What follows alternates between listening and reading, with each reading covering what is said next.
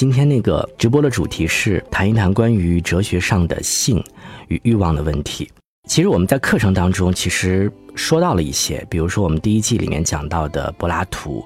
他的关于他的性爱论啊，然后关于他的精神恋爱的一些阐述，然后在第二季里面讲到了像叔本华，比如说他的禁欲啊，然后讲到了尼采啊，对尼采对这个生命啊，对这种这种感触。然后第三季里面会讲到福柯，其实这些呢，其实跟呃我们今天的主题性啊欲望其实都非常密切相关的。那我接下来呢就一一的跟大家做一个分享吧。我们先来说一说柏拉图。呃，在说柏拉图之前呢，我们先来说一说，就是古往今来，其实性啊，包括欲望，一直都是人的一个一个终极的话题。我不知道大家会不会有这样的感触，就是。包括我们现在各种影视剧、电视、音乐作品，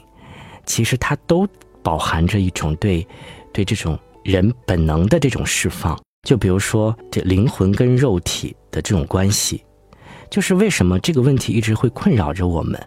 其实我是认为，就是灵魂跟肉体，因为我们一直把它当做一个二元的一个二元性的一个问题去看待的，就是灵魂跟肉体能不能够。很好的融合在一起，就是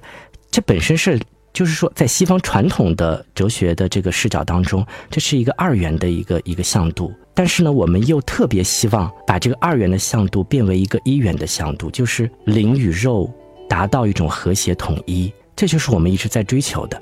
对吧？这个啊，哲学派的语言学家，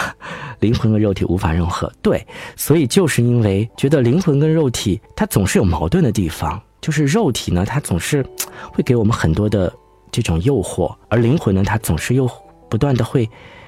把我们往回拽，所以呢，就很难达到一个一个和谐的一个状态。